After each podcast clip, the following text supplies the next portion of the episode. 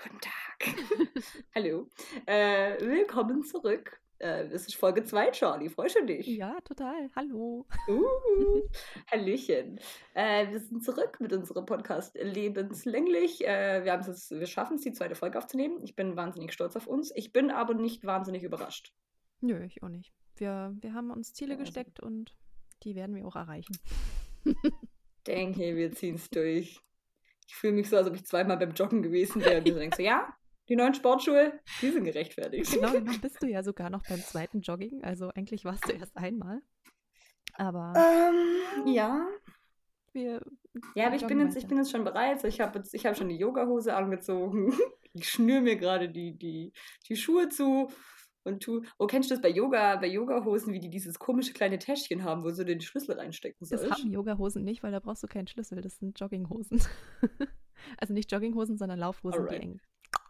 Also meine, meine Yogahose stand halt gleichzeitig eine Laufhose, weil die hat es. Und dann war ich einmal joggen und hatte diesen Schlüssel da die ganze Zeit drin. Und es hat mich so genervt, dass ich da nie wieder joggen war. Ja. Es, äh, es lag nur daran. Ja. ist eine Kausalkette. Okay, Charlie findet es nicht so witzig Egal, äh, wir, wir, wir, wir heißen euch willkommen zurück in der zweiten Folge. Äh, die erste Folge lief gut, fanden wir. Wir haben es jetzt auch nochmal angehört. Wir haben es, äh, wir dachten uns so, ja, wir schicken das jetzt erstmal niemandem, wir machen jetzt mal ein paar Folgen und dann, wenn so vielleicht so fünf Folgen durch sind und wenn wir es dann geschafft haben, das auch auf Apple Podcast hochzuladen, so dann, ähm, dann sagen wir das vielleicht Leuten. Also was wir jetzt nicht geschafft haben, ist das auf Apple Podcast hochzuladen. Was wir auch nicht geschafft haben, ist es niemandem zu sagen, weil ich das dann doch spontan verschiedenen Leuten weitergeschickt habe. Charlie das dann auch spontan verschiedenen Leuten weitergeschickt hat. Grüße gehen raus in die Schweiz und nach Österreich. Ähm, ja. Willst du wissen, wie meine Schwester, äh, wie meine Schwester über diesen Podcast äh, erfahren, äh, meine Schwester erfahren hat, dass wir diesen Podcast machen? Erzähl. Also pass auf. Meine, also ich habe eine kleine Schwester. Ähm, und die folgt mir auch auf Instagram, so wie sich Geschwister gegenseitig auf Instagram ah, folgen müssen. Ähm, und dann hat sie ihr vorgeschlagen, äh, aber also Charlie und ich hatten ja schon einen anderen Namen für diesen Podcast, äh, dafür auch schon ein Instagram-Profil angelegt und da auch schon ein Bild reingemacht. Mhm. Und dann, ähm, und dann hat meine Schwester das gesehen und war so, the fuck, was macht sie schon wieder? Ähm, hat aber natürlich als, als braves Geschwisterkind auf Follow geklickt. Dann ging mein Handy an und das war so, ähm, deine kleine Schwester folgt ja jetzt auf dem, auf dem Podcast-Account. Und dann war ich so, hä, so habe ich es ja doch erzählt? So, dann war ich kurz in so geistige Umnachtung und habe ihr so geschrieben, so, ah, Franzi, ähm, das ist der falsche Account, so, du musst dem anderen folgen. Und dann schreibt sie so, okay. Und dann hat sie mir so geschalten, so, ich habe ihr das gar nicht erzählt. Ich habe das gar nicht erzählt. Und dann kommt so, ähm, podcastest du jetzt? Ich so, ähm, ja. Sie so, aha. ähm, ist da schon was online? Ich so, ja. Sie so, ja, dann schick mal den Link. So, dann habe ich den Link geschickt, dann war es halt irgendwie schon so halb zwölf oder so und es war School Night. Und dann habe ich sie so geschickt. Ich so, ja, hörst du es jetzt gleich an? So, kannst du ein Feedback geben? Sie so, ja, nee, äh, ich gehe jetzt ins Bett.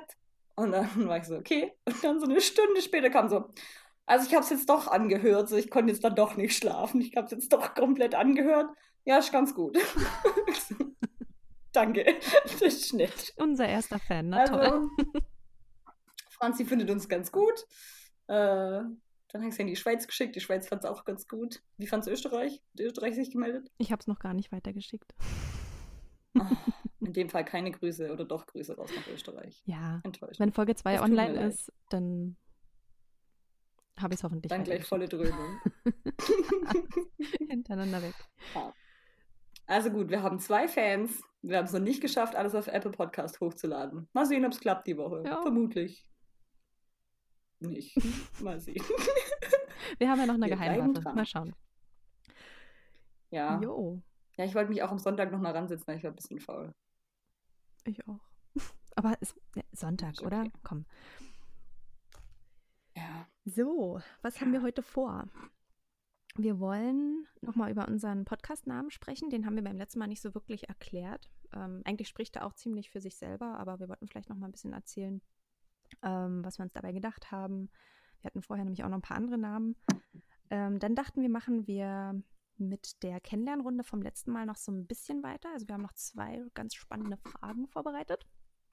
Ähm, und dann geht es weiter zum wöchentlichen Learning mit so einem kleinen Rückblick zu den Sachen, die wir letzte Woche so angesprochen haben, aber auch mit neuen Themen. Und Frage der Woche zum Schluss. Das ist so der Fahrplan für heute. Ja. Das. Charlie, leg los.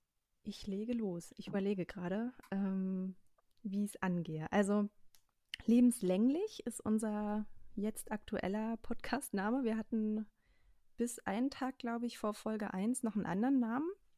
Und dann habe ich mich nochmal hingesetzt und nochmal drüber nachgedacht, wie wir eigentlich auf die Idee kamen und so. Und dass wir uns mit dem ja, eigentlichen Namen ziemlich von unserer Grundidee entfernt haben, beziehungsweise das irgendwie so eine Richtung ging, die, die war sehr unentspannt.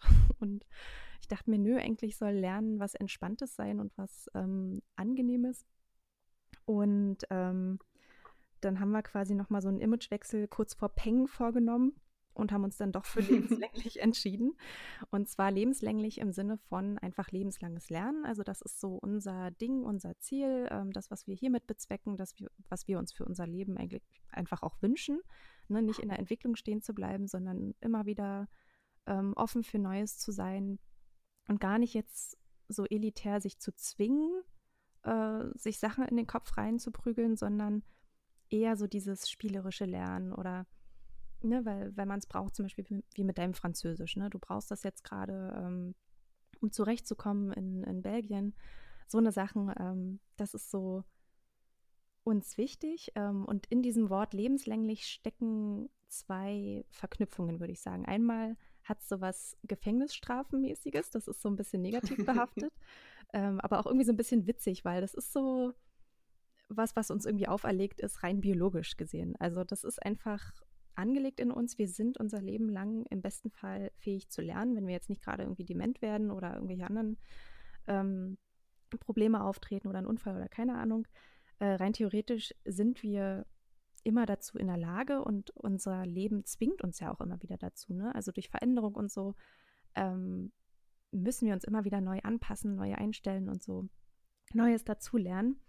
Und das fordert so ein gewisses Commitment. Also man kann da entweder mitschwimmen und ja, das halt so über sich ergehen lassen oder man kann es halt mordsmäßig feiern und geil finden und sich sagen so, yo, lernen ist halt richtig cool. Läuft bei mir. Ja, und, und ich äh, mache das Ganze zu einer bewussten Einstellung und ähm, sage, ich ja, habe einfach so dieses Commitment zum lebenslangen Lernen und verordne mir selber lebenslänglich und finde es richtig cool. So, das ist nochmal in Kurzfassung unser Podcastname und unser Ziel oder unser Hauptthema. Ja. Seht noch was? Ja, ist ein gutes Hauptthema hier. Nee, ich finde, das ist sehr schön zusammengefasst.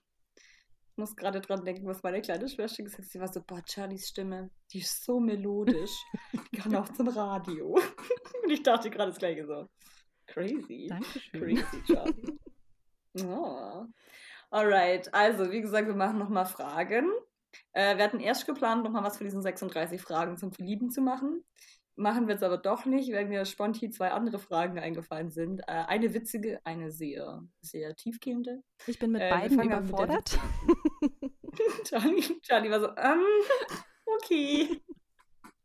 Okay, also das auf, Charlie. Ähm, die erste Frage ist, was ist deiner Meinung nach so richtig dummes Essen? Und dazu muss, muss ich jetzt erklären, was ich für dummes Essen halte. Also, dummes Essen ist meiner Meinung nach zum einen Nudelsalat. Nudelsalat ist für mich richtig dummes Essen. Dummes Essen heißt nicht, dass das Essen nicht lecker wäre. Aber das ist dummes Essen. Weil, jetzt gucken wir uns mal an, wie man Nudelsalat macht, okay? Da, da stellt man sich hin. Dann kocht man Nudeln. Dann sieht man die Nudeln ab. Dann wartet man, bis die Nudeln kalt sind. Dann gibt es leider zu wenig Leute, die guten Nudelsalat machen. Das heißt, 80 Prozent der Weltbevölkerung nehmen dann ein Glas Mayonnaise oh. und leeren diese Mayonnaise über den Nudelsalat drüber. Und dann gibt es noch so Leute, die einfach den Schuss nicht gehört haben und dann da noch Erbsen reinmachen oder so. Und einfach die Nudel vergewaltigen, die Mayonnaise vergewaltigen und die Erbsen vergewaltigen. Weil an sich sind es ja drei leckere Komponenten, aber halt nicht in der Kombination Nudelsalat. Und drum finde ich, ist Nudelsalat, der ist ökologisch nicht vertretbar Und der ist auch moralisch nicht vertretbar. Und deswegen sollte man Nudelsalat abschaffen. es sollte auf keiner Gartenparty mehr Nudelsalat geben. Oh, das, das lässt so tief blicken, Katha. das lässt richtig tief blicken, oder? Ja, ja, doch.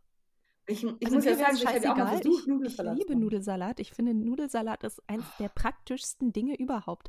Als Student. Du kommst, weiß ich nicht, du, du machst deine Nudeln da irgendwie fertig, dann kannst du sie vergessen, kannst währenddessen irgendwelchen anderen Scheiß erledigen, irgendwie Hausarbeit weiterschreiben oder keine Ahnung. Dann ist der Scheiß halt eh kalt. So, dann schmeißt du noch irgendwelchen anderen Kram dazu, dann musst du auch schon wieder los, irgendwie in die Uni oder so, keine Ahnung. Ähm, machst dir das in ein süßes Mason-Jar rein, nimmst noch deinen Alulöffel mit und dann hast du deinen kalten Nudelsalat Save to go, der halt, ja, genau, der dann halt eh kalt ist, wenn du in der Uni angekommen bist. Oh. Und dann isst du den da. Nee. Weil es halt in Deutschland ja blöderweise auch keine Mikrowellen oder so gibt, ne? Hashtag Schweden, da war das ja überall voller Mikrowellen. Da gab es Küchen für die Studierenden mit Ofen. Ja. Die haben alle ihren Shit einfach mitgebracht. Ja. Es gab Kühlschränke, das haben die da alles gelagert. Dann haben die da zur Mittagspause irgendwie da ihr Essen zubereitet, frisch. Und nicht nur irgendwie Suppenterrine oder so, sondern halt richtig coole Sachen teilweise. Und haben das dann gegessen. So. Die, und die Schweden sind in, allem voraus. Und in Schweden, Schweden kann ich verstehen, da wäre halt dann der Nudelsalat echt dumm. Aber in Deutschland, an der Uni, oh, mit ah. solchen Zuständen, nee. ohne Mikrowelle, da ist der Nudelsalat richtig schlau.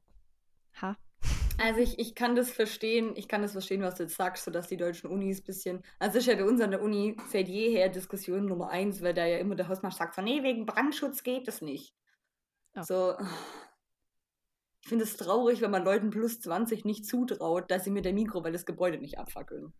Aber ich kann schon verstehen, weil es gibt halt schon dumme Leute. Ähm, aber ich finde, da, da, macht man sich zu einfach, wenn man auf Nudelsalat ausweicht. Also ich zum Beispiel habe von meiner Mama eine ganz, ganz tolle, eine ganz, ganz tolle Thermoskanne für Essen bekommen. Die ist geil. So, dann mache ich morgens, da, mache ich mein Essen warm und dann tue ich mein heißes Essen da rein und dann mache ich das morgen, mittags tue ich das da raus und dann ist es immer noch warm. Weißt du, Katha, nicht jeder hat so eine Mama und so eine Thermoskanne. Ja, also so eine Mama kann nicht jeder haben, aber wenn jemand die Thermoskanne will, dann soll er mir schreiben, ich schicke euch den Link zum Amazon-Gedöns. oh, Nee, aber Nudelsalat, also man muss ja sagen, so, ich habe ja auch versucht, Nudelsalat zu machen. So, ich war der Sache ja. Ich bin ja der Sache immer du hast einen richtig guten offen gemacht, gegenüber. Der, den ich aus deinem Fridge Compartment in Schweden immer mal wieder so geklaut Nein, nein, nein, das waren nur kalte Nudeln. kalte Nudeln. Nein. Das war kein Nudelsalat. Nein, das war einfach nur Nudeln, die ich nicht ganz aufgegessen habe, die ich dann in den Kühlschrank gestellt habe. Da war Pesto drin, Tomaten, Rucola, Salat. Ja, aber das ist ja ein, ein, Nudelgericht, das sich einfach warm ist. Und da war kein Rucola drin. Ich habe in Schweden kein Rucola gehabt. Ah, ja, ich wüsste nicht mal, wo der gewesen wäre im Laden. Ist doch Rucola gesehen. In der Salatabteilung? Keine Ahnung, ich glaube nicht. In der Salatabteilung war ich nie, die waren so teuer. Ich war froh, dass ich mir die Gurken leisten konnte. oh. Nee, also ich habe ja schon versucht, Nudelsalat zu machen. Aber es war ein, also ich bin da auch zu ungeduldig, so Pinienkerne zu rösten und irgendwie. Oh. Also keine Pinienkerne. Ich mag keine Pinienkerne, seitdem meine Mom versucht hat, welche zu rösten. Und sie hat anbrennen lassen oh. und der oh. Geruch, der ist einfach hardcore oh. nicht schön. Ähm, seitdem mag ich die nicht mehr nehmen. Hm. Voll schade. Hat so richtig, richtig, hat sie so richtig, richtig abgefackelt, sodass die, der, der, der Brand mal da losging? Nee, wir haben keinen. Obwohl, oh, doch, mittlerweile das haben wir, glaube ich. Auch, hey. Ich weiß gar nicht. Nee, wir haben keinen. Ich gucke mich gerade um. Wenn das Coco mitkriegt, dann kommt sie mit den belgischen Pfadfindern. Klebt die alle an die Decke. Oh je. Ja, okay. Also Nudelsalat, äh, mein erstes dummes Essen. Achso. Ja? Ja? Nee, rede ruhig weiter. Nee, sprich. Nee, nee, nee, mach fertig. Das führt zu. Das führt zu. Nee, ich würde jetzt zum nächsten Punkt übergehen, aber du möchtest noch über Nudeln sprechen. Ah. Ja, ich möchte, nee, ich möchte mein zweites dummes Essen noch sagen, weil ich habe zwei dumme Essen. Oh, zwei, okay. Wenn mein zweites dummes Essen, äh, mein zweites dummes Essen ist alles Essen, das so tut, als ob es anderes Essen wäre. Beispielhaft zu nennen an der Stelle Spaghetti-Eis. Weil, was ist bitte der Grund, Vanilleeis zu nehmen, das durch so eine Nudelpresse zu pressen so zu tun, als ob das Spaghettis wären, dann da Vanillesoße drüber zu leeren, und Schokoraspeln. So, warum sagt man nicht einfach eine Kugel Vanilleeis mit Himbeersoße und Schoko äh, und, und was ist das, Schokoraspeln, also Kokosraspeln? Bitte. So, warum muss der Zwischenschritt mit der Nudelpresse sein? Warum macht es mehr Spaß, Essen zu essen, das eine andere Form hat? Ich habe vor, hab vor einem Jahr oder so, meine Mutter, so, meine Mutter hat so ein Kochbuch, wo sie so selber Rezepte reinschreibt. Und da habe ich da durchgeguckt, weil ich, so ein, weil ich so ein Rezept für so einen Apfelkuchen gesucht habe. Und dann habe ich ein Rezept gefunden für einen Nudelkuchen. Und da machst du einfach, da kochst du die Nudeln, dann machst du eine Spaghetti-Soße und dann tust du eine Backform für so einen Kuchen, so einen Gugelhupf und backst das in dieser Gugelhupf-Form irgendwie noch 30 Minuten, damit es ein stärriger ein stärriger Nudelkuchen wird und dann isst du den stärrigen Nudelkuchen. Ist und das fand cool. ich so bescheuert. Und dann war ich, nee, aber das hatte ich, also ich verstehe auch nicht, warum das in diesem Rezeptbuch drin ist. Weil ich kann mich nicht erinnern, dass ich in meinem Leben je einen Nudelkuchen hatte. Und ich bin auch ein bisschen schockiert von meiner Mutter, dass sie dieses Rezept irgendwo ausgeschnitten und dann eingeklebt hat. Das verwirrt mich. Was hat die Frau mir noch verheimlicht? Was noch? Den Grießbrei wahrscheinlich. Oh. Gott, ja, den Grießbrei. Okay, warte, kurz zur Erklärung für alle, die Grießbrei-Diskussion nicht mitbekommen haben. Ja, wir waren in Schweden. Dann ist so mit meiner Mutter telefoniert. Ich so, und was geht? Sie so, ha ja, ha, heute haben sie ganz lange Grießbrei gemacht. Ich so, wie, ihr habt Grießbrei gemacht? Meine Mutter, ha ja, ha ja, Grießbrei hat sie gemacht. Ich so, in meinem, seit, also mein Leben lang schon hasse ich Grießbrei. Weil es bei uns nie Grießbrei gab und weil ich das immer super eklig fand. Und meine Mutter sagt, nee, Grießbrei ist richtig lecker. Und ich habe mich richtig verraten gefühlt. So meine ganze Kindheit war einfach eine Lüge. So traurig. Das ist richtig, also das ist eine ganz schwierige Beziehung, von der du da sprichst. Also es tut mir wirklich ja. leid. Tut mir auch richtig leid. Ja, aber hast du echt kein so dummes Essen? Nee, ich finde. Kein halt Essen, wo du dir denkst, so, boah, das ist krass unnötig. Nee. Also doch, oh ja, doch, oh, oh. Weißt du noch, unsere, unsere Lieblingsasiaten, äh, mit denen wir mhm. im Haus gewohnt haben, äh, aus Japan und aus äh, Südkorea, haben beide ähm, schon mal lebendigen Oktopus gegessen oder diese, diese Arme, die sich dann noch so bewegen mhm. vom Oktopus, die, die dann ja einfach so, ja, du grinst. Und wo wirklich dieser Oktopus geil. aus dem Wasser genommen wird, dann wird er zerschnitten und dann wird er so, so sich noch bewegend und windend mit Stäbchen in den Mund gesteckt und gegessen. Und das ist für mich so Ach, hardcore so unnötig. Oh, also, nee, das ist richtig schlimm. Oh doch, das finde ich ultra geil. Aber das, also das kann ich verstehen, dass du das als Vegetarier gar nicht geil findest. Nee. Aber ich als Person, die, die Fisch ultra geil findet, so das zeigt einfach, wie krass frisch dieser Oktopus ja noch einfach ist, weil der ja zuckt, weil die, weil die, weil die Nerven ja noch extrahieren. Das finde ich krass. Ah ja, und da fällt mir in dem Zusammenhang ich, gleich noch was ein. Spanische Paella, die nur aus, ähm, oh. aus Meeresfrüchten ah, ja. besteht und nur nach Fisch schmeckt. Komplett. Oh, das geht auch gar nicht. Naja. Wobei man sagen muss, also Charlie und ich waren, wir waren ja zusammen im Spanienurlaub jetzt vor drei Wochen. Ich glaube, das lag einfach an der Paella. Also ich ja. hatte mir Paella einfach auch anders vorgestellt. Ich auch. Vielleicht sind wir auch kulturelle Banausen, aber irgendwie. In meinem Kopf ist die gelb und man sieht so verschiedene Elemente, die man voneinander unterscheiden kann. Da ist irgendwie, da ist ähm, Gemüse drin und halt Meeresfrüchte. Und das, was wir hatten, das war ja, eine braune Pampe, die nur aus Fisch und Reis bestand. Und daneben waren vollständig erhaltene Krebstierchen, die mich angeguckt haben. Ah, das war so geil. Wir so, Charlie, bist du sicher, dass du die Paella mit Meeresfrüchten essen willst? Charlie so, oh ja, ich esse ja schon ab und zu Fisch, so es wäre jetzt ja schon schön, so wenn wir jetzt schon hier sind. Dann kam das, dann lagen da, dann lagen da, äh, ach shit, wie heißen die denn? Doch, Scampi. Also nicht, nee, die heißen nicht Scampi. Genau. Ach, keine Ahnung die Viecher mit Kopf, denen man den Kopf abreißen muss und dann muss man so die Schale knacken und das Fleisch rauspulen. Auf jeden Fall lagen die da und haben Charlie angeguckt und Charlie war dann so, ja, ähm, vielen Dank, ich, ähm, das Brot zur Vorspeise war genug. ja. Oh je. Jo. Okay. Ja, das kann ich verstehen, dass, es, dass, dass du sagst, okay, so, so Essen, wo man das. Ja, ja, das mit dem Oktopus finde ich schon auch krass. Also ich würde es schon gerne mal essen, aber ich würde es jetzt auch nicht jeden Mittwoch irgendwie so oh, das ist schön. als Leibgericht wöchentlich einführen. Oh je. Ich glaube, es gibt richtig weirdes Essen. Solche würde ja schon gern mal so Yuka in Japan besuchen und einfach drauf los essen. Alright. Gut, damit haben wir beide zwei dumme, zwei dumme Gerichte. Ich schön. Damit kommen wir jetzt zum ähm, sehr viel seriöseren Teil der heutigen Fragerunde.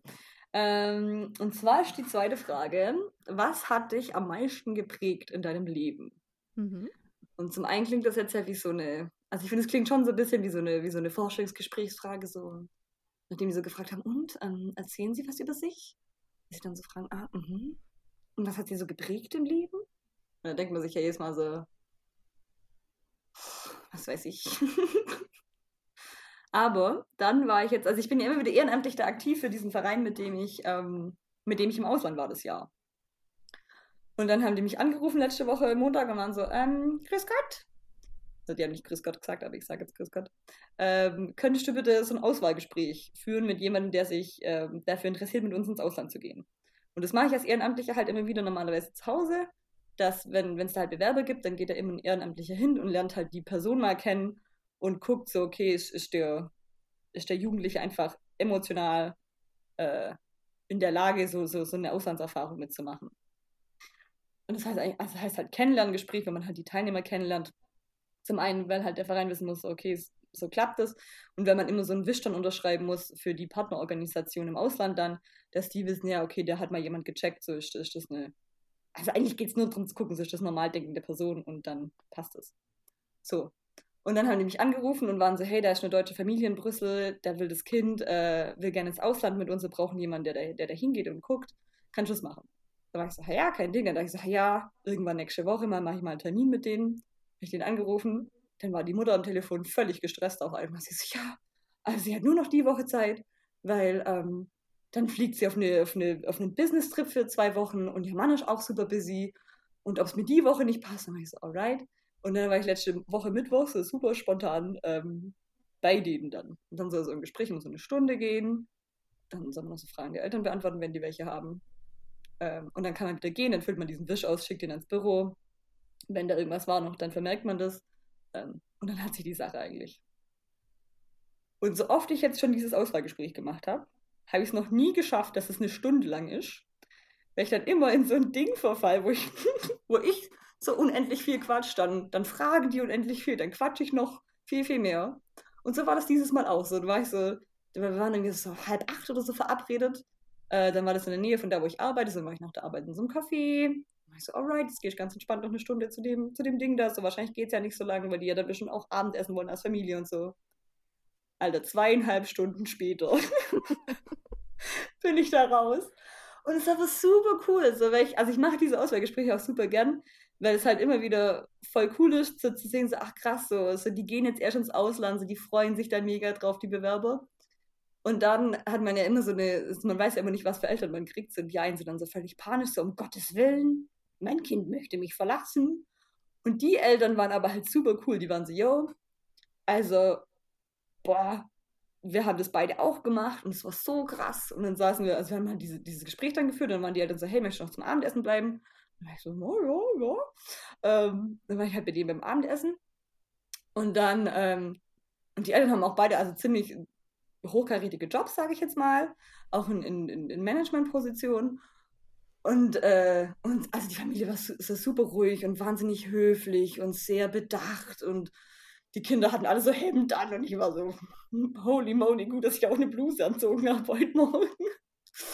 Und dann saß ich da und dann, und dann hat, er mich, äh, hat mich der Bewerber gefragt und war so, hey, so ver verändert einen das wirklich so krass, wenn man eine Weile lang ins Ausland geht? Und bevor ich irgendwas sagen konnte, legt die Mutter so ihr Besteck weg und sagt so, es gibt nichts, was einem Leben mehr verändert, als wenn du im Ausland warst. Und das fand ich so krass von dieser Frau, wenn die auch wenn die das mit so einem Enthusiasmus gesagt hat, das, das, das hat mich einfach wahnsinnig, wahnsinnig begeistert, so wie cool die das fanden. Die war so, boah, sie war nur, also nur zwei Monate halt äh, in, äh, in Kolumbien, mhm. als sie irgendwie 15, 16, 17 war.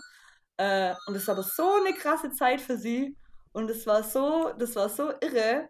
Ähm, das hat mich richtig, richtig begeistert, wie, wie cool sie das fand. Und dann war der Mann auch so, ja, und so seine Zeit im Ausland war voll krass. Äh, und dann war halt das und dann habe ich gestern mit einer Freundin telefoniert, die ich halt aus dem Ausland kenne, von, also von meinem Jahr, ein Jahr Amerika da. Und dann haben wir auch drüber geredet, so ja, das ist irre, so wie dieses eine Jahr uns einfach als Persönlichkeiten extrem geprägt hat. So sie bestimmt noch mehr als mich. Aber irre, was es so ausmacht, wenn man sagt so, ja, also ich ziehe jetzt, ich ziehe jetzt weg einfach eine Weile, weg von allem, was ich irgendwie kenne, weg von allem, was ich irgendwie, was mir irgendwie vertraut ist und so, und ziehe da in so ein völlig neues Land und da kenne ich einfach niemanden. Und so rückblickend muss ich auch sagen, so wie ich das zum ersten Mal zu meinen Eltern gesagt habe, wo ich so war, so ja, äh, ich würde gerne ein Jahr lang einfach weggehen. Ich weiß gar nicht, was sie sich da gedacht haben. So, okay, tschüss. So, das war ja richtig so, meine Mutter war so, äh, okay, äh, wer zahlt das? Ähm, aber eigentlich so waren sie super supportive und dann dachte ich aber auch, wo ich dann diesen Bewerber da gesehen habe, der dachte ich so, boah, so der stand 15, wenn er geht. Dachte so, boah, du siehst richtig jung aus, so, du bist richtig, richtig, richtig jung. Aber ich war ja auch so, ich bin auch mit 16 weg. Und das war irgendwie, das war geil. Das ist ultra geil. Und auch so meine kleine Schwester war dann ja auch weg ein Jahr. Dann haben wir ewig lang gedacht, so, dass, dass, sie dann, dass, sie, dass sie das vielleicht nicht macht. Und dann war sie aber so, doch, und sie geht jetzt. Und dann war sie auch weg. Und es war, es war irgendwie, es war kein Stress. Und ich glaube, also mir hat es auf jeden Fall gut getan. Ich denke, ihr hat es auch gut getan und so. Und dann habe ich so gedacht, ja, so Auslandserfahrung und so ein Jahr, wenn er komplett, also eben auch diese Gastfamilienaufenthalt, was wir jetzt ja in Schweden nicht hatten, weil wir ja schon in dieser Erasmus-Bubble waren, aber bei so Schüleraustausch für ein Jahr, so wie, wie krass das einfach ist, so ein Jahr lang bei einer komplett anderen Familie zu leben, wie, wie krass anders auch Ansichten sind, wie krass anders so Familienstrukturen sind und wie man halt zurückkommt und sechs Jahre später sich immer noch denkt, holy shit, hey. So. Mhm. Oder manchmal bei manchen Sachen, die ich mache, denke ich mir so, boah, das wäre in Amerika so nie gegangen oder boah, das wäre nicht okay gewesen oder boah, das hätten die auch so gemacht und so. Mhm. Und das finde ich richtig irre. So, das ist so eine krasse, krasse, krasse Erfahrung. Oh. Vor allem, wenn die, ja. wenn die Kulturen sich so unterscheiden. Ne? Das war ja in Schweden, finde ich, gar nicht so eine krasse Umstellung. Also schon hier so ein paar Kleinigkeiten, die einfach angenehmer waren dort, finde ich. Aber es war jetzt nicht im Vergleich zu dem, was du so über Amerika erzählt hast oder auch so die Familien, in denen du ähm, unterwegs warst. Es war halt nicht so ein krasser Unterschied, ne? Also es war noch sehr.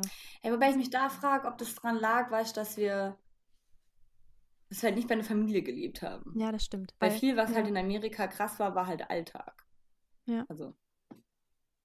Und unser All ja. Alltag war ja, war ja nicht typisch schwedisch, der war ja einfach komplett bunt gemischt international. Das ist ja auch nochmal eine ganz andere Erfahrung eigentlich. Also wie man sich als Gruppe auch aufeinander einstellt und so. Ich glaube, da haben wir auch speziell aus, den, aus dem Semester für dich und aus den beiden für mich ähm, viel mitgenommen. Ich glaube schon, so Alltag war mehr europäisch als jetzt, also sehr generalisierend gesagt, denke schon, so Alltag war mehr europäisch als asiatisch. Ja. Ich glaube schon. Ja, auf jeden Fall. So, auch so von, von diesem, so lass uns gemeinsam Abendessen und lass uns irgendwie mhm. kein Handy haben, wenn wir essen und lass uns nicht 20 Instagram-Stories machen allein unser Essen. ja, ähm, allein schon deswegen, weil ja gerade die Asiaten, ich meine, die haben so einen langen Weg zurückgelegt und den haben die ja nicht zurückgelegt, um dann dort sozusagen ihre Kultur zu leben. Also gerade unser Mitbewohner aus Südkorea, ich glaube, für den war es wirklich mhm. wichtig, alles Mögliche auszuprobieren, was eben europäisch ist. Also ja, war schon. ja, das stimmt. Es war, Der schon, war schon gut mit dabei. Ja, ja. er hat alles mitgenommen. Ähm, ja. Ich war, als du mir die ah. Frage heute Vormittag geschickt hast, war ich voll überfordert, weil ich dachte, es gibt eigentlich nicht die eine Erfahrung oder die eine Sache, die mich am meisten in meinem Leben ähm, geprägt hat. Ich war dann irgendwann so an dem Punkt, wo ich gesagt habe, es sind einfach Erfahrungen, praktische Erfahrungen an sich, die am meisten prägen. Also mhm. es sind nicht die Vorlesungen, es ist nicht unbedingt das Buch, was ich lese, es ist nicht irgendwelcher theoretischer Kram, es sind die Dinge, die ich wirklich tue ähm, und vor allem die Dinge, die irgendwie so eine Inkohärenz irgendwie bei mir hervorrufen. Also irgendwas, was erstmal nicht ganz passig ist, ähm, was mich irgendwie stört, wo ich erstmal mich dran stoße oder so, wo ich drüber nachdenke, vielleicht irgendwas draus lerne, mein Verhalten irgendwie abändern, anpassen, wie auch immer muss und dadurch quasi mich, mich entwickle und verändere. Ähm, und das begegnet einem im Leben ja in so vielen Formen, sage ich mal. Und jetzt, wo du Auslandssemester sagst, schon, also das ist, glaube ich, so in geballter Form das, was mich bisher so am meisten beeinflusst hat oder verändert hat. Also ich glaube, so, ein, so einen schnellen Entwicklungssprung oder so viel äh, ist bei mir in der kurzen oder in so einer kurzen Zeit noch nicht passiert vorher. Abgesehen jetzt von der frühesten Kindheit, da geht es ja richtig ab. Aber ähm, das haben wir ja alle. ähm, aber wirklich so, ja doch, also stimmt. Auslandssemester ist, ist eine richtig gute Sache und eine richtig gute Antwort auf die Frage. Also hm. wer kann, der soll machen. Und nicht nur einmal am besten. Und wer kann, der soll echt machen. Oh, ich bin halt auch richtig neidisch. So jedes Mal, wenn ich dann so ein Auswahlgespräch habe, denke ich weg und denke mir so, will auch noch mal 16 sein und in so ein fremdes ja. Land fahren und keinen ja. kennen. Das finde ich richtig cool. Ja. Schöne Frage. Und schon irre. Gut. Danke. Weil ich jetzt die Woche, also ich jetzt die Woche angefangen, dieses Buch zu lesen, ähm, Vernetztes Lernen von Horst Siebert. Und das ist auch richtig witzig, weil der fängt so an mit so einer, alright, so Systemtheorie der Erwachsenenbildung und so Gedöns. Ähm, mhm. Aber eine der ersten Sachen, die der auch sagt, weil ich muss blättern. Äh, hier nicht. Ah, sorry. Man sieht, wie wahnsinnig gut vorbereitet ich bin. Egal, irgendwo in dem Buch sagt er, ähm, ah ja, äh, also er, so, so er sagt halt irgendwie so, yo, so man kann halt auch, oder viel, viel, was halt so schulisches Lernen ja ist, so dieses Auswendiglernen und auf Tests lernen und so, so das ist gut und nett, aber das ist halt eigentlich nicht, was man, was man lernt, so. Mhm. Wäre ja ganz krass viel Zeug, dass man einfach lernt, man ja so, so nebenbei lernt. Wobei ich da mhm. dann fand, so, boah, ne, sowas, sowas als nebenbei abzutun, krass assi irgendwie. Weil gerade so Sozialkompetenzen so ja echt Sachen sind, da muss ich sagen, boah, 100, 100 mal wichtiger als alles andere. Und dann habe ich heute für die Arbeit, ähm, war ich auf so, auf so TED-Talk-Gedöns wieder und weil ich da gerade so einen Kurs mache für Integrity und Trust. Und habe ich so einen, ähm, so einen TED-Talk angeguckt, wo, ähm, ach, jetzt habe ich den Faden verloren. Äh, Genau, wo es auch drin wo es eben um so soziale Kompetenz ging. Wo die auch meinen, so, boah, sowas als nebenher abzutun, ist so doof. Weil wie, also so, wie, wie, wie wird Trust oder wie wird halt, wie heißt denn Trust auf Deutsch? Ähm, Vertrauen. So wie, wie, wie, wie formen Leute Vertrauen? So mhm. Vertrauen. Und dann war das Beispiel, das Beispiel fand ich ultra cool. Es war halt irgendein so irgend so Familienvater oder so, und der meinte okay, jetzt stellen Sie sich vor, Sie, Sie haben irgendwie eine Date Night und ähm, Sie brauchen jemanden zum Babysitten. So, wen, wem würden Sie jetzt eher Ihr Kind geben? So dem 16-jährigen Mädel, äh, das um die Ecke wohnt, die aber zero Erfahrung irgendwie mit, mit Babysitten hat. Oder der 32-jährigen professionellen Babysitterin, äh, die aber gerade erst eingezogen ist, äh, drei Häuser weit und die sie gar nicht kennt. Und hat er so abstimmen mhm. lassen und dann haben sich halt alle für dieses 16-jährige Mädel entschieden und meinte so, ja, das unterstützt irgendwie halt alles, was, was er irgendwie auch in Forschung gelesen und beachtet, betrachtet hat, weil halt Vertrauen krass darauf basiert, dass wir halt Leuten vertrauen, die in unserem Umfeld sind und die ja so um uns rum sind. Und hat auch gemeint, so, wie dumm ist das eigentlich, dass man halt, wenn man, wenn man Leut, neue Leute einstellt für einen Job, dass man sich dann denen ihren äh, Lebenslauf zuschicken lässt. Und dann meinte er so, ja, das ist ja schön, was die schon alles für die Konkurrenz gearbeitet haben. Das zeigt mir aber überhaupt nicht, was für eine Art von Person die sind. Und dann hm. ich so, mhm. ja, recht hat der Mann. Und dann musste ich daran denken, wie ich äh, mit meinem aktuellen Chef dieses Jobinterview hatte, wo ich ja auch, äh, das war da, wo ich in Göteborg war, diese, die, die, die paar Tage. Und dann meinte der so, ja, lass uns Freitag telefonieren. Und dann war ich so, okay. Und dann habe ich extra so eine Bluse mitgenommen und war dann so im, im saß dann so im Airbnb und war so ready. Ähm, und dann meinte so, ja, okay, also dann haben wir, wir haben schon telefoniert, aber ja nicht mal mit Bild oder so. Also meine Bluse war schon völlig unnötig.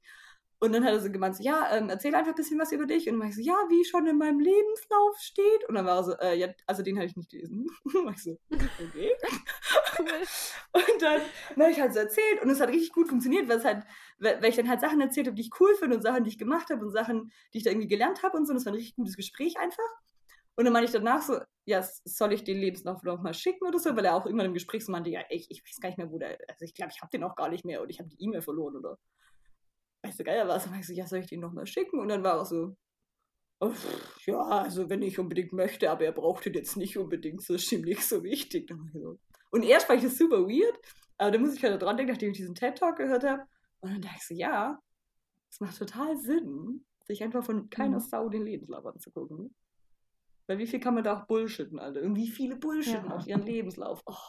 Vor allem auch, ähm, klar, wenn du bestimmte Praktika gemacht hast und so, das ist schon wertvoll und zeigt schon, ja, du hast in einem bestimmten Bereich schon gearbeitet oder so. Aber äh, was ist denn mit den, mit den Lücken dazwischen, wo du vielleicht einfach mal eine Woche frei hattest, vielleicht warst du auch im Urlaub oder so und hast dich da aber mit dem einen Thema auseinandergesetzt. Du hast ein Buch gelesen oder du hast, weißt du, einfach aus deinem eigenen Interesse heraus dir irgendwas angeeignet, was du nicht offiziell nachweisen kannst. Dementsprechend ist das auch nichts, was man so in, in den Lebenslauf packt. Was ist denn mit den Sachen? Die werden ja davon gar nicht erfasst. Also das ist ja so schon völlig lückenhaft und aufgebauscht und fake irgendwie, weil es gar nicht in der Tiefe das erfassen kann, was du eigentlich tatsächlich mitbringst. Und ähm, immer so dieser Zwang, auch alles Mögliche nachweisen zu müssen, das macht, also es, es hat ja eine Berechtigung schon, aber na, ja. da denke ich mir halt auch immer so, die, die wissen trotzdem nicht, dass ich mir halt abends meinen Vortrag von Vera Bückenbiel auf YouTube über Quantenphysik angeguckt habe und mich damit auseinandergesetzt habe oder so, ja. Also das steht da alles nicht drin und ähm, das wird daraus gar nicht klar und es zeichnet überhaupt nicht dieses vollständige Bild von mir, wer ich bin, wie ich mein Leben gestalte ja, und was einen was auch begeistert so und so mitbringe. Ja, genau. Ja. Ja. Das finde ich stimmt übel. In letzter Zeit habe ich ganz viel wieder so, so Frustration über aktuelle, so, so wie einfach die Arbeitswelt organisiert ist, weil ich denke so, boah, wie cool einfach. Ja. So klar, Schule war schon irgendwie ein bisschen stressig, aber jetzt halt gerade Studium, so klar, also ich war schon in jeder, streberhaft war ich natürlich in jeder Vorlesung, aber an sich war es halt ein ultra flexibles Ding oder so. Und jetzt bin ich wieder im Praktikum und mein Praktikum ist gut, so mein Praktikum ist auch interessant. Aber boah, diese acht Stunden in diesem Büro sitzen, so klar, wenn mhm. ich nichts zu tun habe, läuft es. Aber wenn ich halt, also das ist nicht so, als ob ich nichts zu kacken hätte, aber manchmal denke ich mir so, boah, es wäre wär jetzt einfach gut, irgendwie jetzt aufzuhören und dann heute Abend nochmal was zu machen und so. Aber ich bin halt auch der Praktikant, ja. der, der kann ich nicht sagen um zwei so, Freunde, ciao, ich gehe ja. dann jetzt. Ja, und und so, also mein Chef. Problem, wenn du, also wenn du, wenn du deine Arbeitszeit ja verkaufst, ne? Also das ist ja nicht mal, dass ja. du jetzt danach bezahlt wirst. Du, du hast die und die Liste an Aufgaben pro Tag, die du vielleicht irgendwie schaffen sollst. Schaff die halt. Nee, das sind, ist halt so, du hast hier acht Stunden und die musst du irgendwie ja. vor Ort füllen. So, jetzt kann ich aber meine drei Aufgaben in diese acht Stunden packen und sagen, oh, es hat zwar hat alles so lange gedauert und also oh, acht Stunden habe ich jetzt gearbeitet, aber effektive Arbeitszeit, weiß ich nicht, vielleicht die Hälfte oder zweieinhalb, ja genau. Also es ist ja. völlig hirnrissig, total doof. Oh. Boah, und da habe ich halt richtig, so ich sehe das schon so gerade, wenn du halt irgendwie was produzierst oder so. Also ich hoffe jetzt ja zum Beispiel, dass ich jetzt, äh, wenn mein Praktikum dann rum ist, so diese zwei Monate zwischen Praktikum und Uni dann wieder, dass ich da so Fließbandarbeit machen kann und ein bisschen Geld verdienen. so, da kann ich schon sehen, dass die mich da acht Stunden am Stück brauchen, um solche Dialysefilter anzugucken. Das ist auch in Ordnung, so, weil das halt irgendwie Manual Labor und mein Gott, so ist es halt. Aber gerade in so Bürosachen, gerade, also so viel, was ich ja auch mache, ist ja schon, gerade mit diesem E-Learning, Kurse erstellen und so, ist ja schon irgendwie kreatives Zeug. Letzte Woche habe ich die ganze Woche damit verbracht, so einen, so einen Kurs für Leadership zu erstellen.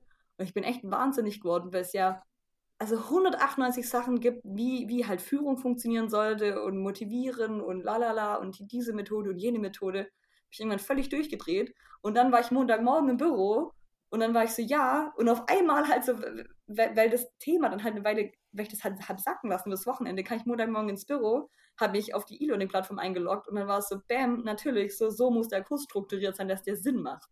So, jetzt mhm. macht es Sinn, jetzt nachdem ich das zwei Tage sacken lassen.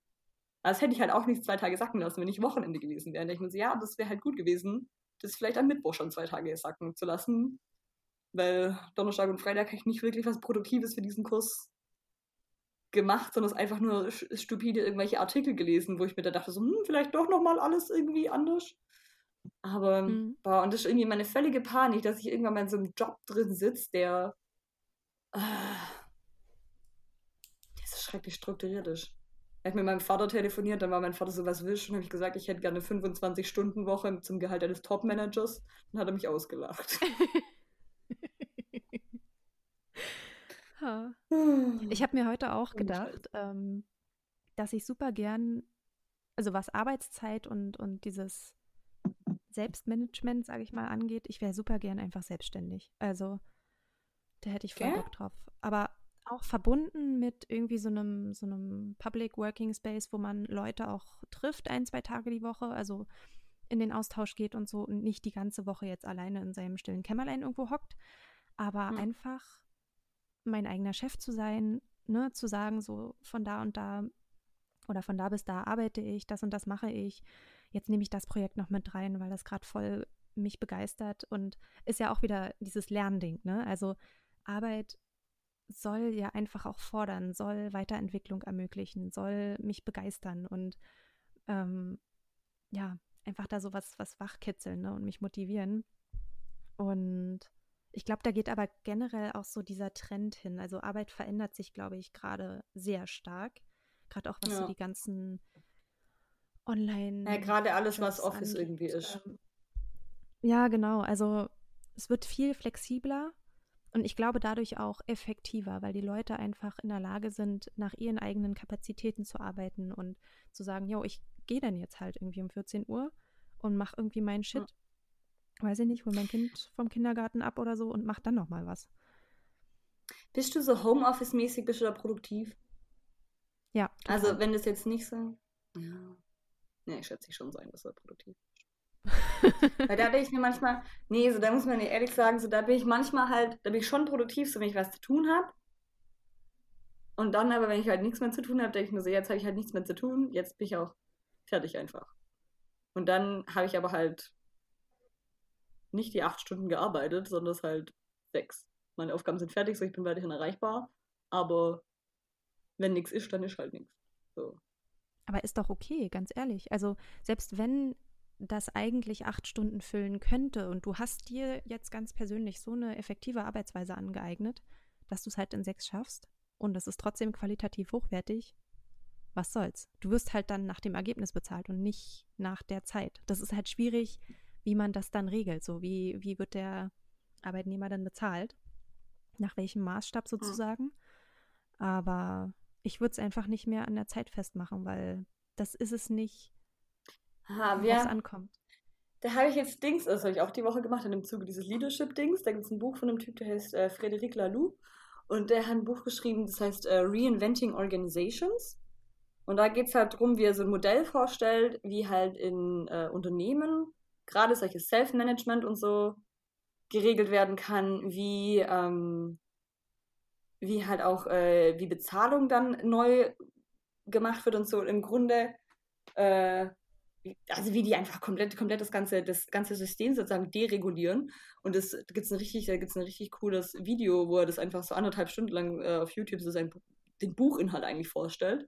Ähm, und hat so Forschung gemacht und hat sich da so, ähm, das ist Nursing, äh, so ein Pflegedienst, so ein Pflegedienst in den Niederlanden angeguckt.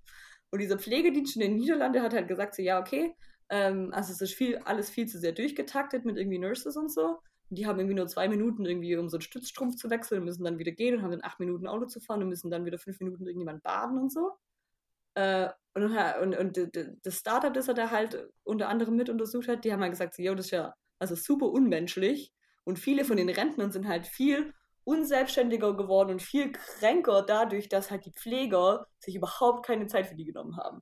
Und dann haben die ein mhm. Startup gegründet in den Niederlanden, wo halt, äh, wo, wo halt zum ersten Mal diese Pflegeschwester vorbeikommt, erstmal Kaffee trinkt mit dem, mit, mit, mit dem Patienten und mal so quatscht, so wie, wie sich so das soziale Umfeld, dann mal den Patienten so in der Nachbarschaft vorstellt, so hey, können wir sie anrufen als junge Familie, wenn irgendwie was mit dem ähm, mit dem wer oder kann der sie kontaktieren, falls was mit ihm ist und sie kontaktieren dann uns oder so. Ähm, und dann haben die halt keinen so, so tighten Schedule, sondern dann haben, hatte halt jede Nurse irgendwie paar Patienten, die sie, die sie die Woche über pflegt. Das heißt, die Rentner sehen immer wieder die gleiche Person und nicht jede Woche jemand neuen. Mhm. Und dann sind die immer so strukturiert in so, in so Zehnergruppen einfach. Und diese Zehnergruppe organisiert sich halt selber in ihrem Umkreis und dann, ähm, und dann gibt es aber halt keinen Chef und so. so. Es gibt dann so 23 Mitarbeiter irgendwie im, im, im. Hauptoffice, die das so regulieren. Ja. Und, ähm, und sonst organisieren sich aber diese Ortsgruppen sozusagen selber. Und dann wurden die halt erst übel irgendwie ausgelacht vom, vom, anderen Pflegedienst und äh, der andere Pflegedienst war so, haha, super unwirtschaftlich und die waren so, haha, äh, Wirtschaftlichkeit steht jetzt einfach hinten an, so wir, wir, wir wollen irgendwie halt Menschen in den Mittelpunkt setzen.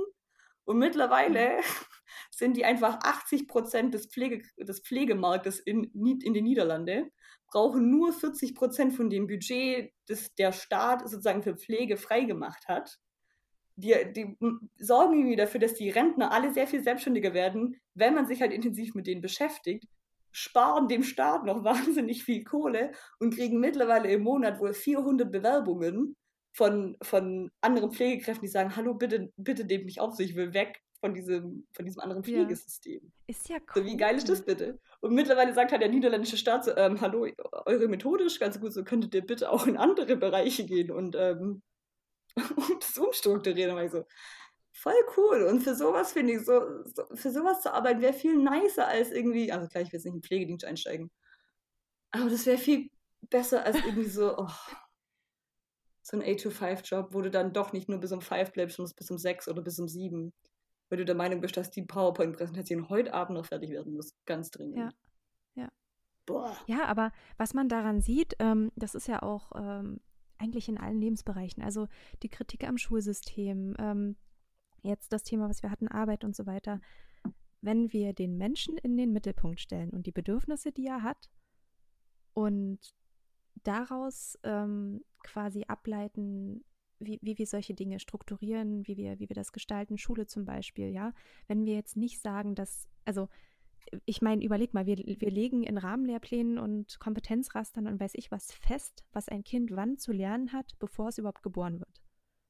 Das muss man sich mal auf der Zunge zergehen lassen. Also die Kinder, die jetzt irgendwie dieses Jahr geboren werden, für die steht schon fest, ja, also Brandenburg im, im Rahmenlehrplan, der neue jetzt von 2017, da steht schon fest, dass der mit sechs, nee, nee, dann ja mit sieben, das und das in der Schule gelernt haben muss. Und wenn er das nicht lernt, dann fällt er durchs Raster, dann braucht er Fördermaßnahmen, dann braucht er Nachhilfe und weiß ich was. Ähm, hm. Und muss jetzt unbedingt auf dieses Level kommen. Weil das haben wir jetzt flächendeckend für alle Kinder in Brandenburg festgelegt. Brandenburg-Berlin haben sogar einen gemeinsamen Rahmenlehrplan, ja. Ähm, oh, yes. Berlin kommt also auch nochmal dazu und das sind nicht wenig.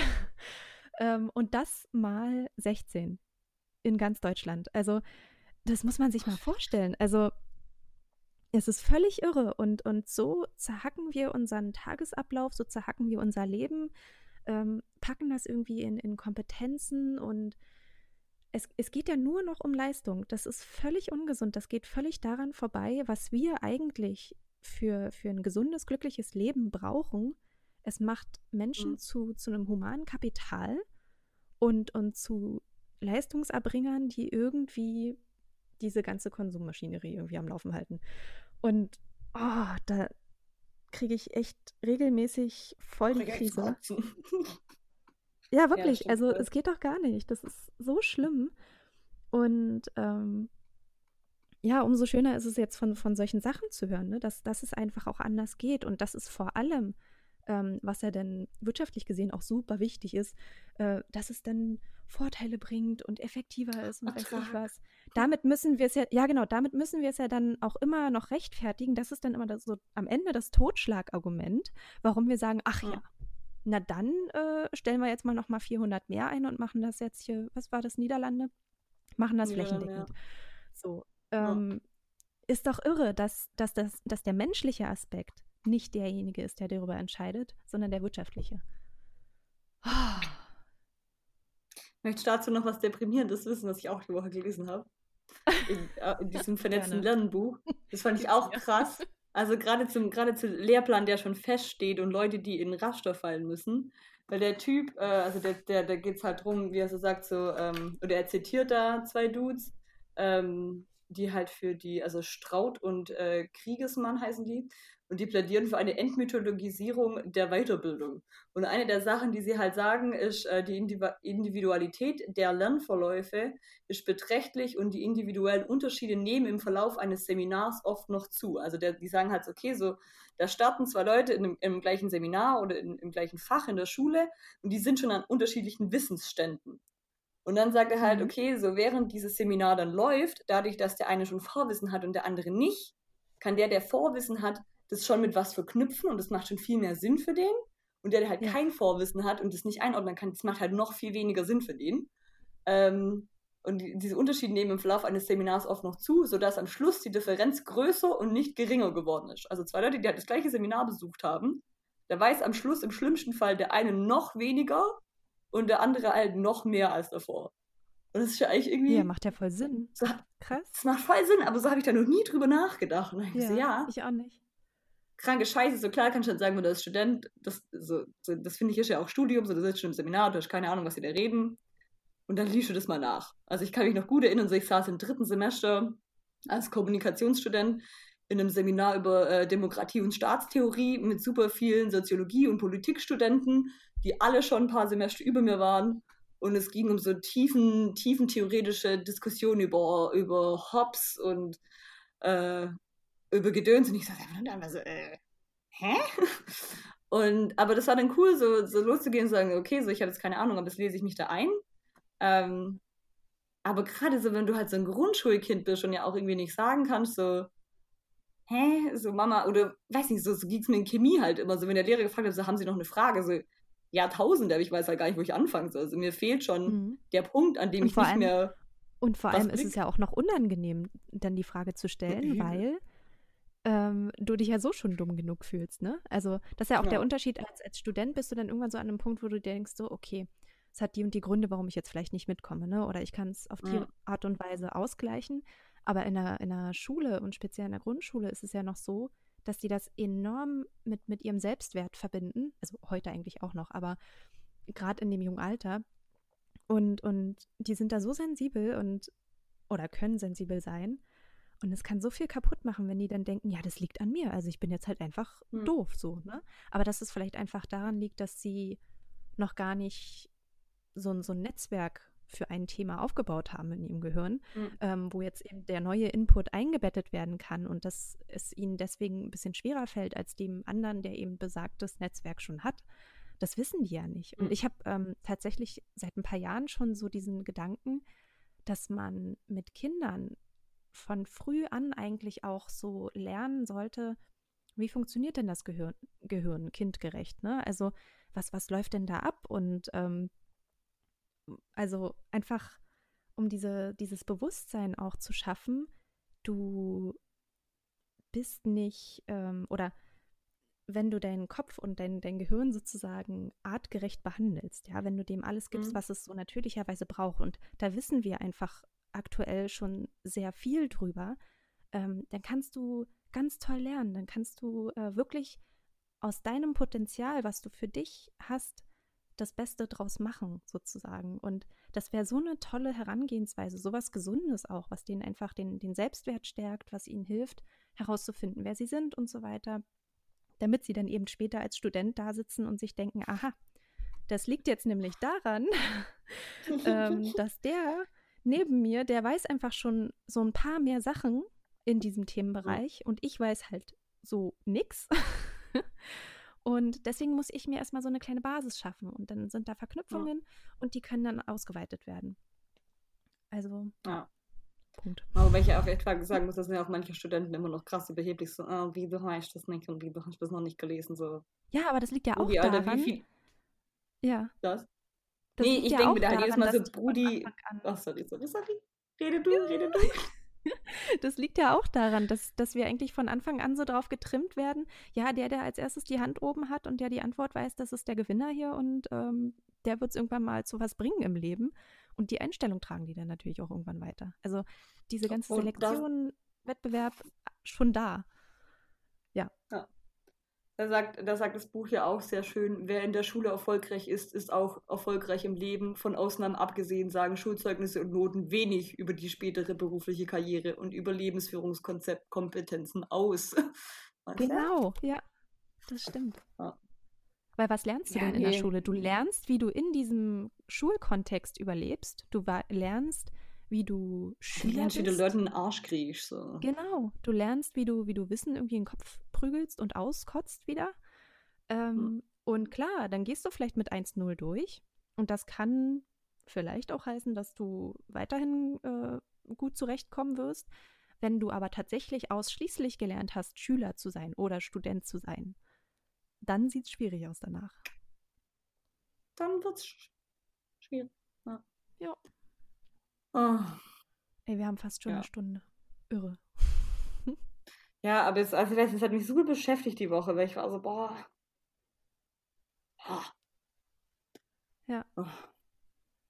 Nicht, ich finde immer so Studium, so Studium, Studium sollte ja irgendwie die geilste Zeit sein. Oder, nee, stimmt nicht. Studium sollte nicht die geilste Zeit sein. So dein Leben sollte die geilste Zeit sein. Ja. Studium sollte ein guter Teil deiner geilsten Zeit sein. Aber deine geilste Zeit im Studium sollte halt nicht daraus bestehen, dass du irgendwo Party machen warst und saufen. So ist wie trau Also ich finde es auch so super traurig, wenn du sagst so, ja, Alter, die Woche habe ich wieder richtig abgeschossen. So, schön. Glückwunsch. Das freut mich aber. So, nee, Alter, jetzt hast du irgendwie Zeit, dir irgendwie geilen Shit durchzulesen und irgendwie. Es ist gerechtfertigt, wenn, wenn du sagst, ja, also heute habe ich mir 20 äh, Seiten Theorie zu wie Sternschnuppen entstehen durchgelesen. Und dann sagen andere Ja. Leute, wow, gut, dass du dich mit dem Thema beschäftigt hast. So, das sagt ja nie wieder einer zu dir. So, wenn du irgendwann mal Elternteil bist und dann so sagst, du, ah, sorry, ich konnte mein Kind heute äh, erst eine Stunde später vom Kindergarten abholen, weil ich habe noch diese Abhandlung über Sternschnuppen gelesen. Dann sagt die Kindergärtnerin, ähm, haben Sie den Arsch offen, ich habe seit einer Stunde frei und muss ja für Kinder aufpassen. Zu Recht sagt die Frau das. Aber, oder der Mann. Ähm, aber ja. Ich finde manchmal, ich finde, manche lassen da auch so ein bisschen diese Chance irgendwie verstreichen und denken sich so. Ja. Ah, Das war ganz schön viel Deep Talk. Ja, Ja. gut so. Alright. Wir sind auch voll vom Plan abgewichen, aber ich finde es gut, weil Sorry, es tut mir leid. Willst du trotzdem muss- wöchentliches Learning muss machen? manchmal so sein. Ähm, ja, ich kann dir mal kurz ein bisschen von meiner Feueraktion hier erzählen. Ähm, ich habe Oh, letzte Woche erzählt, gemacht? dass ich, ja, ja, dass ich äh, lerne, Feuer zu machen. Und es ist so semi-gut weitergelaufen. Also ich habe es dann irgendwann auf die Reihe gekriegt, so die perfekte ähm, ja, Konstellation an Holzscheiten mir zu überlegen, wie man die so hinstellt und wie man die ähm, klein gerupfte äh, Birkenrinde rollt, damit sie als Feueranzünder quasi oder Grillanzünder fungiert. Ähm, ich habe zwei verschiedene äh, Tannenzapfentypen äh, auf Brennbarkeit geprüft und habe jetzt einen. Lieblingstannenzapfen, der Was äußerst ist, gut dein, was ist dein Lieblingstanzapfen? Ich weiß nicht, also es sind so diese großen, langen. Die Keine Ahnung, es gibt, also das sind Tannenzapfen.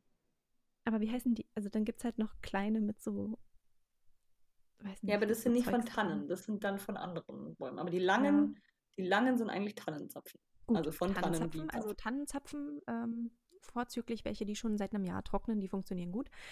Long story short, ähm, ich weiß nicht, irgendwie läuft es nicht so richtig. Also ich kann die, die Sauerstoffzufuhr nicht so weit ähm, runterdrehen, dass es irgendwie so medium brennt. Also es, es, es wird einfach viel zu Hm. heiß und es brennt halt immer noch viel zu schnell. Ich weiß nicht warum. Aber ist Ja, das auch so, wenn deine Eltern Feuer machen oder ist das nur so, wenn du Feuer machst? Weil vielleicht liegt es Also ich, einfach am Ofen. das kann auch sein. Ich weiß nicht, wie Vielleicht sitzt das. das, vielleicht sitzt das Ja. Problem ja gar nicht vor dem Ofen, sondern vielleicht ist das Problem der Ofen. Oh. Ja, Hm. das werde ich noch äh, ergründen. Genau, so Ja, viel zum, Fragen. so ja genau, so viel zum Learning der letzten Woche und zum weiteren Verlauf. Mein Learning der, äh, wie sagt man denn, aktuellen Woche ähm, hängt auch wieder mit einem Buch zusammen. Ich habe jetzt ein Buch ausgelesen und zwar Jedes Kind ist hochbegabt von Gerald Hüther. Das ist ein Hirnforscher, ein Mhm. Deutscher. Und der Titel klingt jetzt, als gehe es wirklich so um diese klassische Hochbegabung, so jemand hat Mords den äh, IQ ähm, und wäre jetzt völlig herausragend. Aber genau darum geht es irgendwie nicht, beziehungsweise geht es darum, dass jeder Mensch, wenn er geboren wird, ein gewisses Potenzial in sich trägt. Und das bezeichnet er eigentlich als die Hochbegabung, die jeder hat. Und ähm, es wird dann zur Hochbegabung, wenn man es schafft, in seinem Leben dieses Potenzial zu entfalten. Und Mhm. es gibt zahlreiche Faktoren im Leben, unter anderem Schule und Erziehung, die verhindern, dass, dass Kinder dieses Potenzial entfalten. Ähm, aber das Potenzial kann theoretisch alles sein. Also ich könnte halt irgendwie voll der Mathe-Geek sein, ich könnte aber auch einfach ja, krass genau. irgendwie im Rudern sein. Genau. Oder darin, auf einen Baum zu klettern. Also auch das kann, sage ich mal, die Hochbegabung eines Kindes sein. Also das Konzept, was er da, was er da erklärt, ist einfach, dass ähm, es immer auf die Sichtweise ankommt. Also nehmen wir jetzt mal den, den Hochbe also den wirklich klassisch Hochbegabten, so wie wir das den Begriff normalerweise verstehen, äh, Mathematiker, der in Deutschland lebt, äh, dann ist mhm. der hier von der Kultur hier sehr hoch anerkannt. Ne? Also den finden wir cool, der, der, weiß ich nicht, macht sein Studium mit 16 fertig oder so. Ähm, finden und, wir den wirklich äh, cool. ja, also es ist ja schon super gehypt, ne? Ja, also ähm, also Leute finden es schon gut, aber ja. Ja, und jetzt nehmen wir den mal und packen den irgendwo in Australien ins Outback dann ist der da wahrscheinlich ziemlich disabled. So, der, der wird da wahrscheinlich voll untergehen, der wird da mit seinen mathematischen Fähigkeiten nicht weiterkommen. Und wenn er da in irgendeinem Tribe äh, lebt, dann wird er in, diesem, in dieser Kultur, in der er dann ist, wird er einfach nicht als hochbegabt angesehen werden. Da ist dann wahrscheinlich das Kind, was schnell rennen kann, was, ähm, keine Ahnung, auf den Baum klettern kann. Das ist wahrscheinlich eher hochbegabt. Oder ein Kind, was wahnsinnig gut Spuren lesen kann. So, und von daher ist Hochbegabung eigentlich immer kulturabhängig, immer davon abhängig, was wir gerade in dem Moment wertschätzen in dieser Kultur. Ähm, und auch immer auf sowas Außergewöhnliches beschränkt. Aber dass jeder eigentlich dieses Außergewöhnliche für sich selber in sich trägt, das vergessen wir halt oft. Und ähm, was mein Learning oder was jetzt zu meinem Learning führt, ähm, das wusste ich vorher nicht, das habe ich noch nicht so durchdrungen gehabt vorher. Und zwar erklärt er in dem Buch eigentlich von vorne bis hinten, wie sich so, ähm, ja, wie sich das kindliche Gehirn eigentlich entwickelt. Und das ist ja ein, ein rasanter Vorgang. Also da passiert da so viel. Und die Basis, auf der das möglich ist, ist, dass ganz, ganz am Anfang das kindliche Gehirn einen riesigen Überschuss an äh, Verknüpfungen sozusagen hat. Also zwischen den Nervenzellen gibt es bestimmte Verknüpfungen, die eine schnelle Übertragung gewährleisten. Ne? Das ist das, was uns eigentlich intelligent macht. Ähm, eine, eine, schnelle Übertragung von, von äh, Informationen von Nervenzelle zu Nervenzelle. Und am Anfang haben wir einfach einen riesigen Überschuss davon. Das heißt, wir sind rein theoretisch, biologisch fähig, in ganz, ganz vielen Bereichen richtig, richtig groß rauszukommen. Also mathematisch, musikalisch, keine Ahnung, ähm, verschiedenste Bereiche. Und dann kommt es eben darauf an, was in dieser Anfangszeit genutzt wird. Das wird sich stabilisieren und wird sich verstärken sozusagen, die Verbindung. Und das, was mhm. wir in der Anfangszeit nicht nutzen, das wird eben verkümmern und kleiner werden. Und das war für mich irgendwie so so eine Erkenntnis, das fand ich so krass, dass. Aber was heißt Anfangszeit? So, so, so, so ganz krass als Baby noch? So lassen Sie Ihr Kind Mozart hören oder so reden wir so von Baby, Kleinkind, dem Alter? Also er hat gesagt oder hat es so erklärt, dass das ähm, im Bauch der Mutter schon anfängt. Also was wir bisher dachten, in vielen Punkten, was so genetisch ist. Ne? Also Mozart zum Beispiel, mhm. da dachte man so, der hat das genetisch einfach mitbekommen, diese Musikalität. Ähm, da wusste man aber oder hat jetzt herausgefunden, es hing schon damit zusammen, dass seine Mutter, wenn sie den Vater hat musizieren hören, ähm, zum Beispiel, da hat sie sich einfach wahnsinnig wohl gefühlt. Das heißt, das Kind hat dieses Geräusch, was sie durch den Bauch der Mutter schon, was es durch den Bauch der mhm, Mutter mhm, schon wahrgenommen ja schon, hat, ne? Ähm, mit diesen Emotionen der Mutter, die das Kind natürlich auch durch Herzschlag und verschiedene Dinge mitbekommt, positiv. Ja, durch ausgeschüttetes Endorphin und so ja auch, oder? Genau, genau. Und ähm, so fängt es quasi so früh schon an. Ähm, und ich weiß jetzt nicht mehr genau, ich, ich denke mal, ich glaube, bis zum sechsten Lebensjahr ist das so ganz krass, ganz akut. Mhm. Ähm, und dann wird es, glaube ich, auch weniger. Er hat jetzt nicht gesagt, wann genau das aufhört oder ob das strikt aufhört. Ähm, kann ja eigentlich auch nicht, weil sonst wären wir ja auch nicht lebenslang fähig zu lernen. Aber diesen krassen Überschuss, den haben wir eben nur am Anfang, weil alles, was da eben nicht genutzt wird, geht dann irgendwie mit der Zeit so ein bisschen weg. Ja. Hm. Schon krass, gell? Da, da merkt man eigentlich. Wobei ich da auch immer mich frage, so, okay.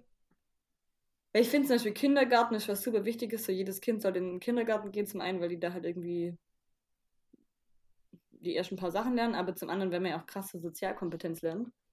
Und dann frage ich mich halt immer so, ja, macht es aber halt Sinn, dass man sein Kind mit drei Jahren zum Chinesisch, Chinesischunterricht schickt? So. Nee.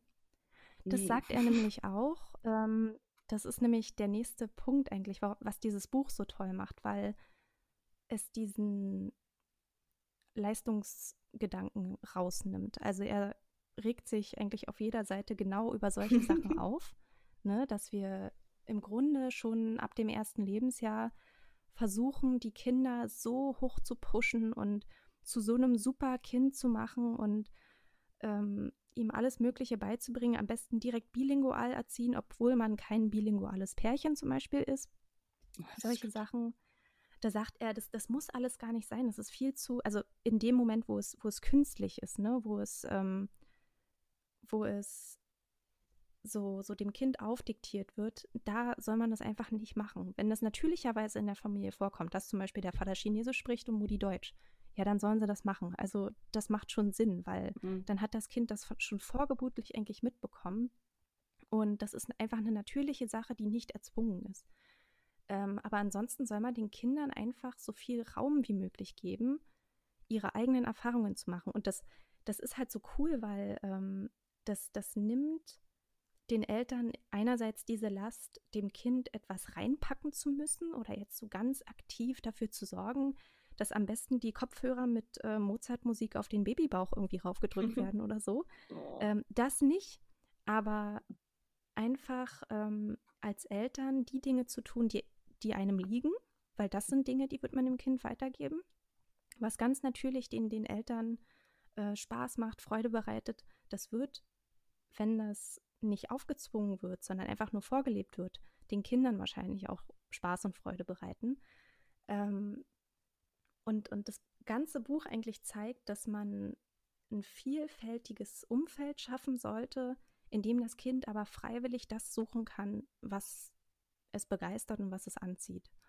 Und das finde ich richtig, richtig schön, diese Idee. Also, dass man einfach nur quasi bereitstellt, viele verschiedene mhm. Dinge, dem Kind vieles ermöglicht, aber es dem Kind auch überlässt, sich darin frei zu bewegen und auszuprobieren, ohne Druck und ohne, du musst jetzt, weil sonst findest du mit äh, 20 keinen Job oder so. Ne? Oh. Hey, die Hölle. aber eigentlich voll der gute Gedanke hier. Oh. so viel, was man falsch machen kann. Ey, wirklich. Ach ja, genau. Äh, ich habe mir noch aufgeschrieben, Beobachtung ähm, mit meinem Neffen. Ich habe jetzt also dieses mhm. Buch ausgelesen und äh, habe ja einen Neffen, der ist jetzt ein bisschen älter als ein Jahr. Und ich habe halt echt keine Ahnung von, von Kindern in dem Alter. Also ich war anfangs immer voll überfordert mit dem und wusste überhaupt nicht so, wie soll ich denn jetzt mit dem spielen? Der redet halt nicht und also das war der ganz fällt schwierig. immer um. Ja, der, fällt, der fällt immer um, ja, das kommt auch noch dazu. Und heute hatte ich ihn für insgesamt drei Stunden und habe einfach mal alles, was mir so im Kopf geblieben ist von diesem Buch, angewandt. Ich habe ihn machen lassen, wenn es irgendwas nicht funktionierte, wenn er diesen scheiß Klotzstein nicht auf den anderen Klotzstein stecken konnte, dann habe ich den einfach machen lassen und habe ihn erstmal beobachtet und es funktioniert. Man muss nicht die ganze Zeit da irgendwie dann sagen so, oh ja, guck mal hier, ich zeig dir, wie es geht. Nö, der findet das halt einfach selber raus. Das, das machen die schon. Und wenn er ganz der frustriert ist, ja nicht ist, dumm. der ist ja nicht dumm, genau. Der hat ja einen Überschuss an ähm, Nervenverbindungen, Nervenzellverbindungen ähm, und, und Kreativität und Eigenwillen und Entdeckungs- ähm, Lust und so weiter, das hat der ja alles, das ist ja dem angeboren. Warum sollte denn der nicht diesen scheiß Klotz auf den anderen packen können? Ähm, und wenn er einfach nur halt eine Stunde dafür braucht, gefühlt, ne? Und wenn er ganz frustriert ist und anfang, anfängt zu heulen, dann kann ich immer noch hingehen und sagen, guck mal hier, wenn du es so machst, dann geht's. Und dann freut er sich und dann, ja, versucht das beim nächsten Mal halt nochmal. Genau. Und das hat so einen Spaß gemacht, ähm, da einfach mit so einer ganz anderen Einstellung ranzugehen und so das so ein bisschen loszulassen, was man vorgelebt bekommen hat, vielleicht auch von den eigenen Eltern, die eben dann vielleicht Sachen abgenommen haben, die gar nicht nötig gewesen wären, ne? Mhm. Ja. Boah, ich finde es ja immer richtig, richtig, richtig schlimm, wenn, wenn Eltern ihren Kindern die Schuhe binden. Oh, Weil ja. ich hatte, ich hatte einen in der Klasse und der konnte einfach in der vierten Klasse nicht Schuhe binden. Und das war dann so eine richtig peinliche Situation, weil das irgendwann im Unterricht rauskam und da war die Hausaufgabe für ihn so, du musst Schuhe binden lernen bis nächste Woche. Und ich meine, er hat das dann auch gelernt, das ist jetzt ja nicht so das Meisterwerk. Aber dann habe ich, das meiner Mutter erzählt und meine Mutter war so, ja. Aber es ist auch richtig ätzend, seinem Kind Schuhe binden beizubringen, weil du bist eh schon im Stress, weil du bist eh schon eine Mutter, die immer zu spät kommt. Und dann hat dein Kind noch nicht die Schuhe gebunden und du weißt, du könntest in einer Sekunde erledigen. Aber du stehst schon nach fünf Minuten im Gang und wartest, bis dein Kind das irgendwie hingefriemelt hat. Ja. Ja. Naja, und da muss man sich wirklich die Zeit nehmen, ne? Also, wenn es geht. Ja. Ist ja schwer genug der Ach, Job, aber Wir, wir sind ja, wir sind ja eine notorische zu spät kommen Familie, von dem her die Zeit hatten wir eh nicht, also haben wir uns die auch noch genommen. Sehr gut. Also Charlie, wir haben jetzt schon über eine Stunde und zehn Minuten gequatscht. Ja. Ich würde sagen, Frage der Woche machen wir nächste Woche. Achso, ja.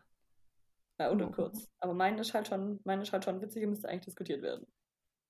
Ach so. Meine ist gesellschaftskritisch. Ach komm, wir hauen es noch kurz raus. Was ist deine? Ja.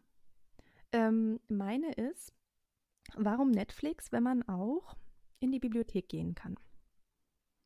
Und drauf gekommen bin Explain. ich, weil Katha mich ausgelacht hat, als ich ihr erzählt habe, dass ich für einen zweieinhalbwöchigen Aufenthalt äh, in meinem Elternhaus eine Bibliotheksmitgliedschaft abgeschlossen habe über 5 Euro, um mir DVDs und Bücher und weiß ich was ausleihen zu können, ähm, weil ich halt kein Netflix und keine Ahnung, nichts habe, um irgendwie was zu streamen oder so und Fernsehen ganz Charlie connectet sich einfach nicht so mit der Welt. Genau. Und ich habe darüber nachgedacht und dachte, ja, ist schon irgendwie ein bisschen bescheuert, ne? Also alle sind hier so am Netflixen. Aber das Ding ist, dadurch übe ich nämlich Medienkompetenz und einen bewussten Umgang mit Medien. Und das liegt nämlich Stimmt. daran, dass äh, zum einen ähm, der Aufwand viel größer ist, um jetzt sich da Stoff zu beschaffen. Ne? Also ich muss da hinfahren, ich muss mir was aussuchen, ich muss es ausleihen, bla, muss wieder nach Hause fahren. Weiß ich nicht, in die Playstation packen und auf Play drücken. Da Oh. ist äh, so ein Streaming-Ding weitaus äh, schneller. Dazu kommt, dass die Auswahl auch nicht so groß ist. Aber für mich persönlich ist das ziemlich cool irgendwie, weil also zu große Auswahl überfordert mich persönlich sowieso. Also ich, ich weiß dann einfach nicht, was ich gucken soll, wenn ich die Auswahl zwischen 30.000 Filmen habe. Und in der Bibliothek sind es einfach nicht so viele. ähm, und es hat irgendwie was Besonderes. Also ich gehe dann wirklich dahin und suche mir den einen Film raus, den ich jetzt gucken will. Und dann gucke ich den und dann mache ich das, die Kiste halt wieder aus und mache irgendwas anderes. Also irgendwie ist es so ein bisschen fast schon retro heutzutage gefühlt, aber auch ziemlich angenehm und schön. Kann ich verstehen. Ja. Ey, lass mal, lass mal nächste Folge über Filme reden, die uns irgendwie krass bewegt haben. So die dir krass Oh irgendwie, ja. die uns krass irgendwie was beigebracht haben und so. oh ja. So jetzt nicht so, ah, ich habe 20 Mal How I Met Your Mother gesehen kann es auswendig, so. Das ist schön. Aber so, so Filme, die irgendwie echt so crazy gut waren. Das finde ich cool. Ja. Finde ich gut. Okay. Habe ich eine Liste. Dann jetzt in zwei Minuten ähm, meine Frage der Woche. Und zwar war ich in einem, ich war in einem Restaurant, in so, so einer Außenterrasse und ich saß in der Außenterrasse ähm, und habe in so ein anderes Restaurant rübergeguckt. Und in diesem anderen Restaurant saß an einem Tisch mit solchen Hochstühlen, so, mit so Barhocker mäßig, Mhm. äh, saß eine Gruppe Mädels und daneben saß auf normalen Stühlen äh, eine Gruppe Rentner. Die haben halt beide irgendwie Mittag gegessen oder so. Und dann habe ich mich gefragt, so Restaurants mit hohen Stühlen, diskriminieren die nicht systematisch einfach alte Leute? Und ist das Uh. okay? Ist das gesellschaftlich akzepti akzeptant, äh, akzeptabel, dass alte Leute einfach aus Restaurants ausgeschlossen werden, weil sie zu wackelig sind, um auf so einen Stuhl hochzuklettern? Und dann muss ich daran denken, wie mein, also meine Oma war einmal in meinem Leben mit mir bei McDonalds. Da war ich im Kindergarten. Und ich, also man erinnert sich ja, man erinnert sich ja an so eine große Masse von Sachen, die passiert ist. Und manche Sachen erinnert man sich ganz genau. Und daran erinnere ich mich ganz genau. Weil ich auf diesem Hochstuhl saß und meine Oma neben mir stand, während wir bei McDonalds waren. Und dann dachte ich so, ja, vielleicht wollen einfach Restaurants oder Inter äh, also generell Geschäfte oder was egal ist, mit hohen Stühlen einfach nicht, dass Rentner da kommen. Das ist doch assi. Das ist doch richtig, richtig assi. Da hat auch noch keiner drüber nachgedacht. Nee, Alright. ich auf jeden Fall nicht. Ja. Coole Gut. Frage. Danke, danke. Also, Freunde, ähm, denkt mal drüber nach. Und damit sind wir am Ende, oder? Ja, sind wir. So. Folge 2 ging gut rum. Mein Jogging äh, neigt sich dem Ende. Ich sehe meine Haustür. Ich sprinte locker flockig darauf zu. Was für ein wunderbarer Rahmen. Schön.